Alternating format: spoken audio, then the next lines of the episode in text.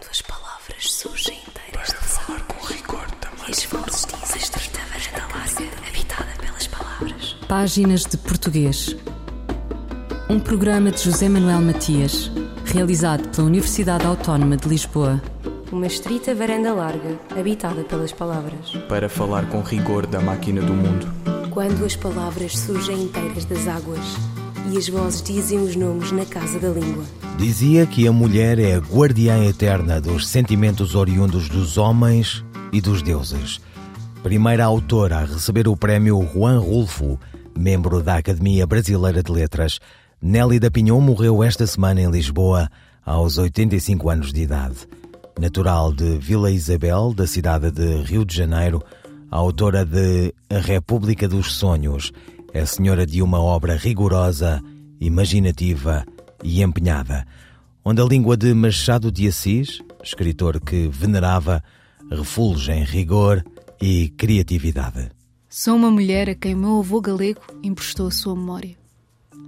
Portanto, o meu avô é a minha narrativa. No meu ser subejam as memórias que não vivi. Não a palpei, mas que terei herdado. Minha memória aloja-se onde sempre estiveram o pensamento, a emoção, as paixões humanas. Sou diariamente perseguida pelo espírito da narrativa. Sei que o mundo é narrável e que a arte, em meio ao desespero e à esperança, alcança e interpreta as dimensões humanas. Sobre Nélida Pinhon escreveu o mexicano Carlos Fuentes. Ela transformou a Europa em idade de ouro da América e a América em terra do cotidiano, de trabalho, luta e sobrevivência. A escritora negou ao velho continente o álibi de iludir as suas responsabilidades. Proibiu que os europeus inventassem um novo mundo americano apenas para nele depositar, magnificados, os seus próprios pecados. O que escreveu Carlos Fuentes sobre Nélida Pinhon. Quantas palavras?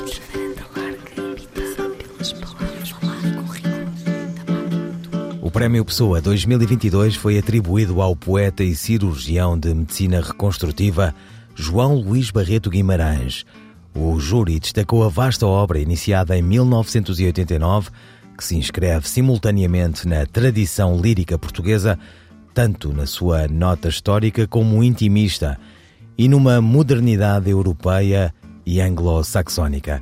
Amplamente traduzido, João Luís Barreto Guimarães tem dezenas de livros publicados em Portugal, aliando à virtude da palavra e da imaginação uma reflexão por vezes irónica, por vezes realista, sempre duramente trabalhada, sem prejuízo do efeito estético na construção do poema. Vamos ouvir um poema de João Luís Barreto Guimarães, de Seção à Regra, pela atriz Maria Henrique. Sentar-me e ver os outros passar é o meu exercício favorito. Entretém, não esgota, é gratuito. Neste meu jogo do não, são os outros que passam. É aos outros que reservo a tarefa de passar. Lavo daí os pés. Escrevo de dentro da vida. Pode até parecer que assim não chego a lugar algum. Mas também, quem é que quer ir ao sítio dos outros? Pela voz da atriz Maria Henrique, de Seção à Regra, um poema extraído da obra Luz Última, de João Luís Barreto Guimarães, Prémio Pessoa 2022. Quantas palavras?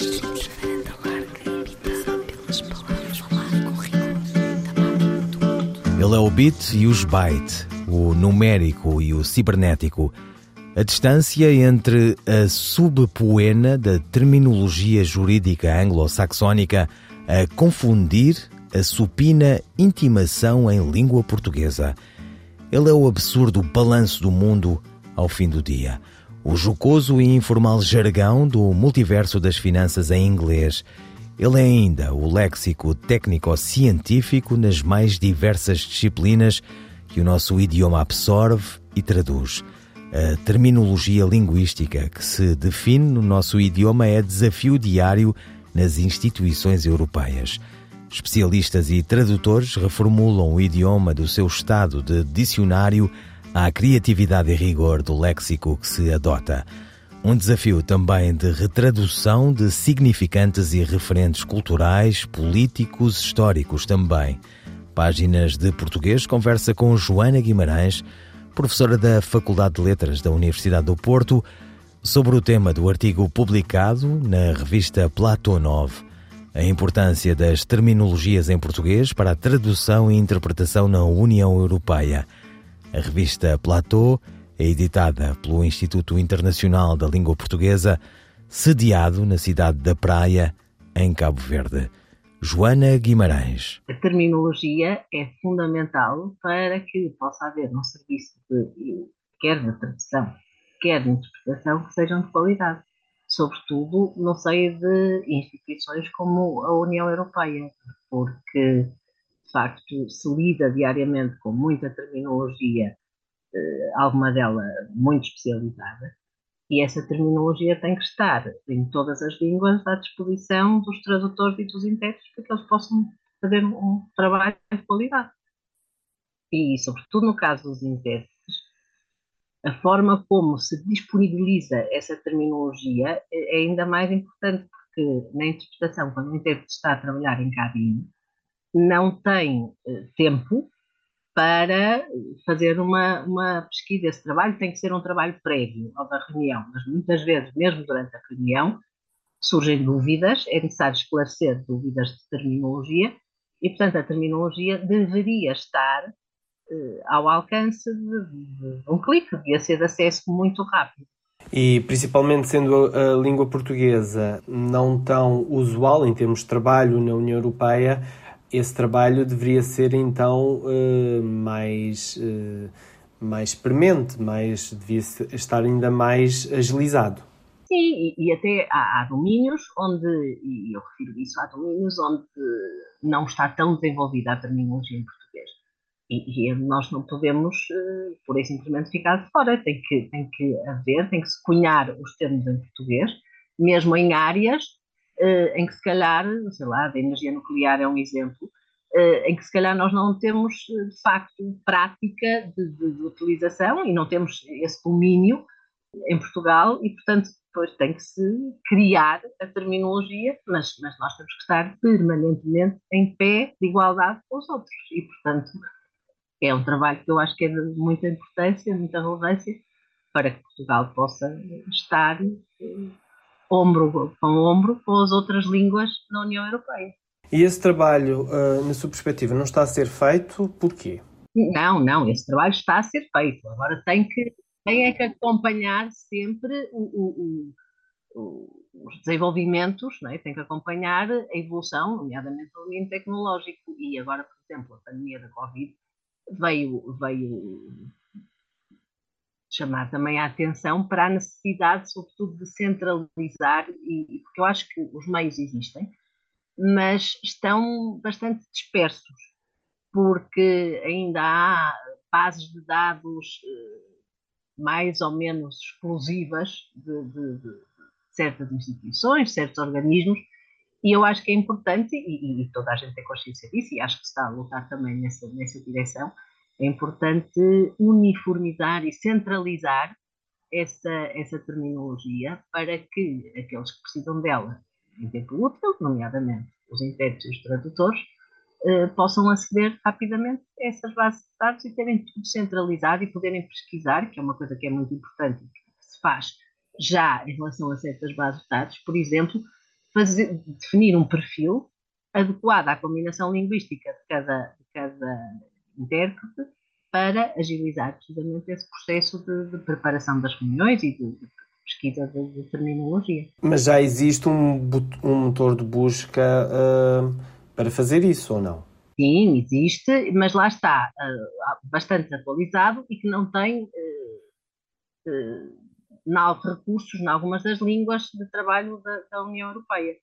E, e, depois está, de facto, a informação, há, há várias uh, bases de dados que estão dispersas e era importante que se conseguisse criar esse, uh, não sei, eu, não, não, sei da, da, da Direção-Geral de Interpretação, da, da, da DG de Interpretação, da DG SKIT, uh, eu sei que está em marcha um projeto de criar um, uma, o Interpreters Digital Toolbox pretende precisamente isso, não é? Que é adequar uh, o material que está disponível e facilitar uh, a busca desse material às necessidades de cada, de cada intérprete em particular, nomeadamente até com o reconhecimento de voz, para que depois a pesquisa possa ser feita mais uh, agilmente em cabine.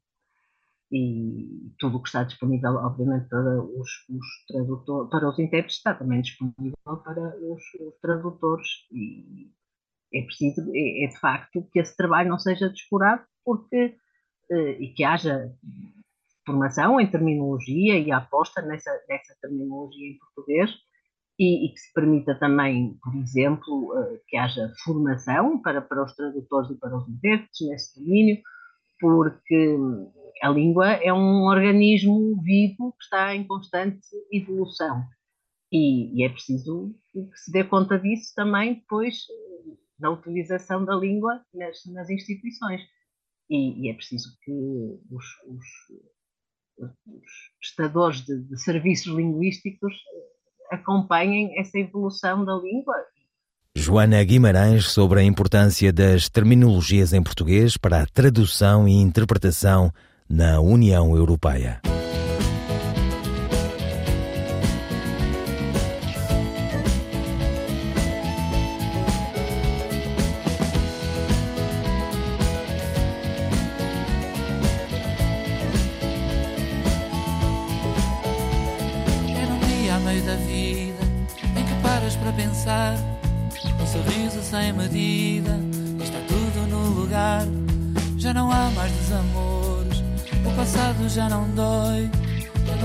Ser aquele, já não tens de ser herói.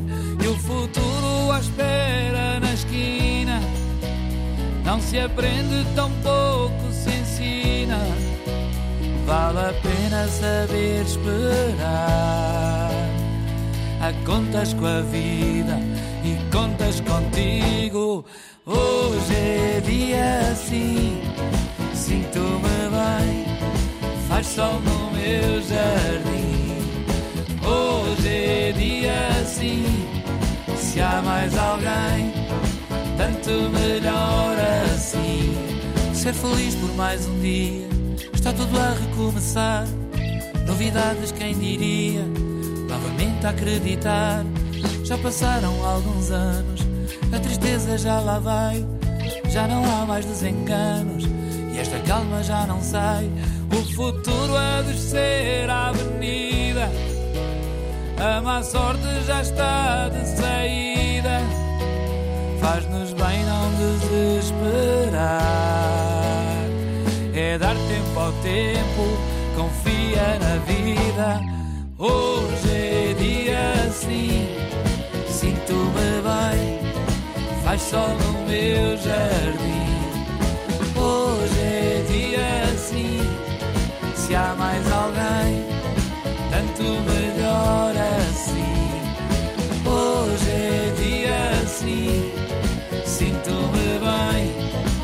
faz sol no meu jardim. Hoje é dia assim, se há mais alguém tanto melhor assim. E a tua mão, peguei na tua mão, e foi-se a solidão. Pouco importa a razão, fiquei a pensar. Hoje é dia assim Hoje é dia sim. Hoje é dia sim. Hoje é dia sim. Hoje é dia sim. Sinto-me bem. Faz sol no meu jardim.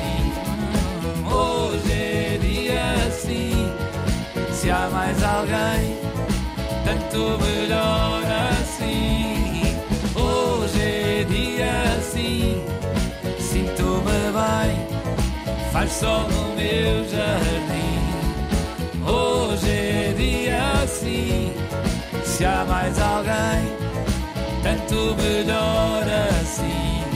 porque hoje é dia sim. Dia sim, Sebastião Antunes e Quadrilha. Continuamos a conversa com a professora Joana Guimarães, da Faculdade de Letras da Universidade do Porto, sobre a importância das terminologias em português para a tradução e a interpretação na União Europeia. A defesa da língua portuguesa no seio da União Europeia deve partir de quem? Do Estado português? Dos eurodeputados portugueses? Também. também Joana Guimarães.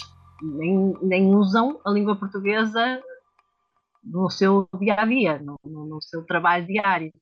E, e, é preciso estar em intérpretes, por exemplo, a chamar a atenção para a necessidade de se usar a língua portuguesa. E, e portanto, esse, esse, é um trabalho eh, que, que, tem que ser feito por todos, pelos, pelos uh, nossos delegados, né, nas, pelos nossos representantes nos, nos, diferentes grupos de trabalho, nos diferentes uh, grêmios da, da, da, União, das instituições, e, e, também aqui em Portugal, e, e os representantes políticos. Eu acho que é muito importante que as pessoas não, nunca descurem a língua portuguesa e sempre possam, e não é só quando estão a representar oficialmente Portugal, eh, que usam, ou em discursos, se calhar, ou em ambientes mais formais, que recorrem à língua portuguesa, mesmo nas reuniões de trabalho, eh, dos diferentes domínios, da, da, da justiça, da, do comércio, das trocas comerciais, etc., que todos os representantes eh, defendam e lutem para que haja interpretação, por exemplo, para português, que é uma coisa que às vezes não acontece. Não é? E nas reuniões as pessoas não podem falar ou não podem ouvir em português porque, por isso, simplesmente não há interpretação, não há intérpretes disponíveis e, agora isso ainda mais vai acontecer no futuro, porque uh, a primeira leva de tradutores e intérpretes que, que entrou para as instituições quando da adesão de Portugal uh, está aí para a reforma. É? Nesta altura estão muitos a entrar na idade da reforma e, e é preciso que haja, que se recrutem novos, novos intérpretes e novos tradutores para que o português continue a ser uma língua usada nas reuniões, no dia a dia, dos grupos de trabalho e que não fique apenas para as cimeiras, os, os conselhos de ministros mais formais, etc. E nesta questão das terminologias, há também investimento nesta questão de, de, do estudo de, das novas terminologias? Sim, claro que sim, e, e, e há, e por parte de, quer, quer no, no domínio da tradução, quer no domínio da interpretação, há um trabalho diário constante, há grupos de terminólogos que estão a trabalhar nessa, na fixação da terminologia em português.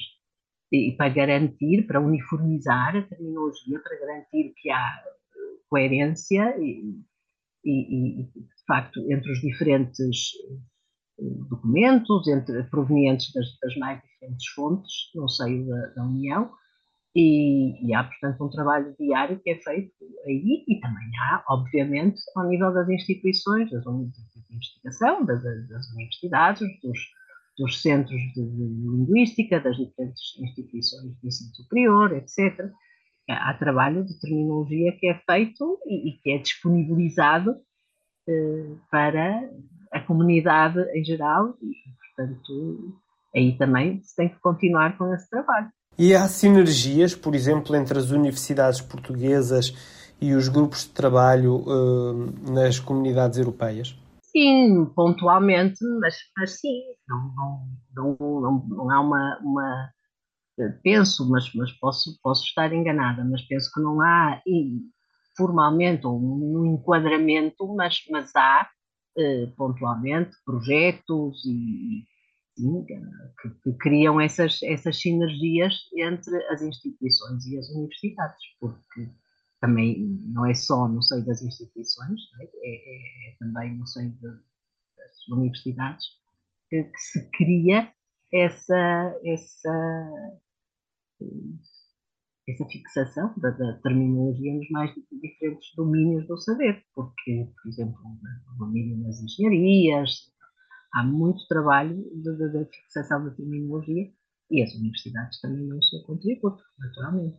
Joana Guimarães sobre a importância das terminologias em português para a tradução e a interpretação na União Europeia. texto da sua autoria, publicado na revista Platô 9, editada pelo Instituto Internacional da Língua Portuguesa, sediado na cidade da Praia, em Cabo Verde. Fulgurações do nosso idioma. Um apontamento da professora brasileira Edleise Mendes. Esta semana sobre tradições e culturas em língua portuguesa. A chegada das festas de final de ano é um acontecimento muito especial para muitas de nossas comunidades que vivem em português. Nesse período, os afetos se multiplicam, porque é tempo de confraternizar e de estar em meio às pessoas que mais amamos, familiares, amigos e até aquele desconhecido que, de repente, abraçamos em celebração à comunhão e aos sentimentos de paz, prosperidade e sucesso. Em Portugal, as tradições do Natal revelam o caráter mais profundo da vida e da cultura portuguesas, nos rituais religiosos, nas relações familiares, na colossal abundância da culinária que se produz nessa época. As feiras de Natal espalhadas pela cidade, a alegria das luzes a iluminar as ruas e praças, a pujança do comércio a incentivar a compra de presentes e mimos são apenas uma parte desse ritual. Já tive a sorte de estar em Portugal nesse período, algumas vezes, e a sensação que tive é que seriam necessários mil anos para conhecer e experimentar com profundidade essa tradição. E devemos preparar o corpo, é claro, para muitos quilos a mais. Bacalhau, peru assado, borrego, cabrito, polvo são alguns dos pratos tradicionais da ceia natalina, a depender da região. E os fritos e doces típicos? São uma perdição que ninguém consegue escapar. Mas quanto dessa tradição foi herdada pelos outros países lusófonos? Nos países africanos de língua portuguesa, apesar da grande diversidade cultural e étnica da maior parte de sua população, as festividades natalinas são celebradas pela população cristã, seguindo muitas das tradições portuguesas, especialmente a comunhão familiar entre amigos, a troca de presentes, os ritos religiosos e a mesa farta, enriquecida pelos ingredientes e produtos locais. Assim, o bacalhau pode dar lugar ao peixe e o peru pode ser substituído pelo frango ou carne de porco. Em uma ceia natalina em São Tomé e Príncipe, por exemplo, com certeza não faltarão na mesa peixe, banana frita e fruta-pão, e como sobremesa, frutas como jaca, cajamanga ou os deliciosos isa quente ou bobô fito. No Brasil, a tradição portuguesa dos festejos natalinos é muito bem preservada, tanto nos ritos religiosos cristãos quanto nas tradições familiares e culinárias. A mesa, como sempre, é farta e na ceia teremos bacalhau, peru ou pernil, além das frutas secas, frutas frescas, pães, queijo do reino, presunto, rosca italiana, uma espécie de bolo rainha e, é claro, as rabanadas.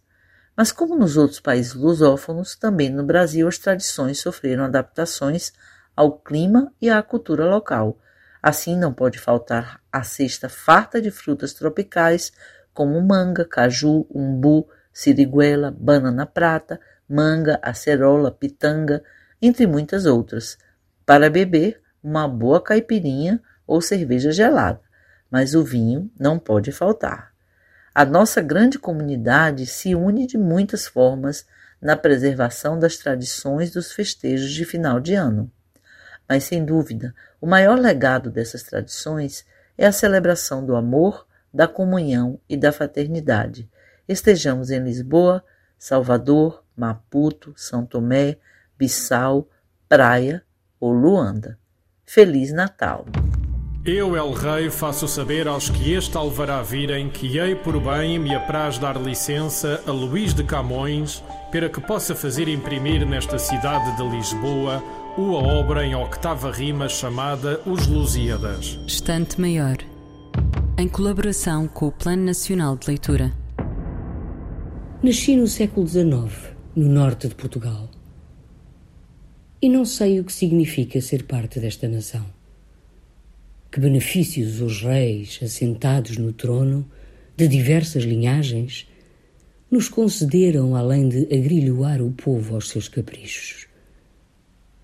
Esta turba de sangue real ainda não decretou a verdadeira abolição da escravatura, aquela ocorrida em 1869. Eu, porém, decidi contar minha história a falar para o ar no dia 1 de novembro, mês que coincide com o terremoto de Lisboa. Era madrugada. Fazia frio. E eu cobria o corpo com um cobertor gasto, o único que havia na casa. À luz da vela, enxergava os objetos sobre o aparador como fantasmas que ia afugentando com gestos esparsos. Eles, mais persistentes que a minha vontade, me dão combate. Formam na parede silhuetas que não identifico com nitidez. A vida que é precária pulsa no meu peito. Oferta-me certo frescor que a minha memória, afundada no inferno, recusa. Um excerto do romance Um Dia Chegarei a Sagres, de Nélida Pinhon, na voz da atriz Maria Henrique, autora de A República dos Sonhos, uma das suas obras mais citadas. Faleceu esta semana em Lisboa, aos 85 anos de idade. Ouviram páginas de português, pode ouvir novamente em RTP Play, as despedidas de José Manuel Matias, Luís Carlos Patraquim, Miguel Roque Dias, Ana Sofia Marques e Miguel Vanderkellen. Boas festas. Quando as palavras surgem E vozes dizem estreita varanda larga, habitada pelas palavras. Páginas de Português. Um programa de José Manuel Matias, realizado pela Universidade Autónoma de Lisboa. Uma estrita varanda larga, habitada pelas palavras. Para falar com rigor da máquina do mundo. Quando as palavras surgem inteiras das águas e as vozes dizem os nomes na casa da língua.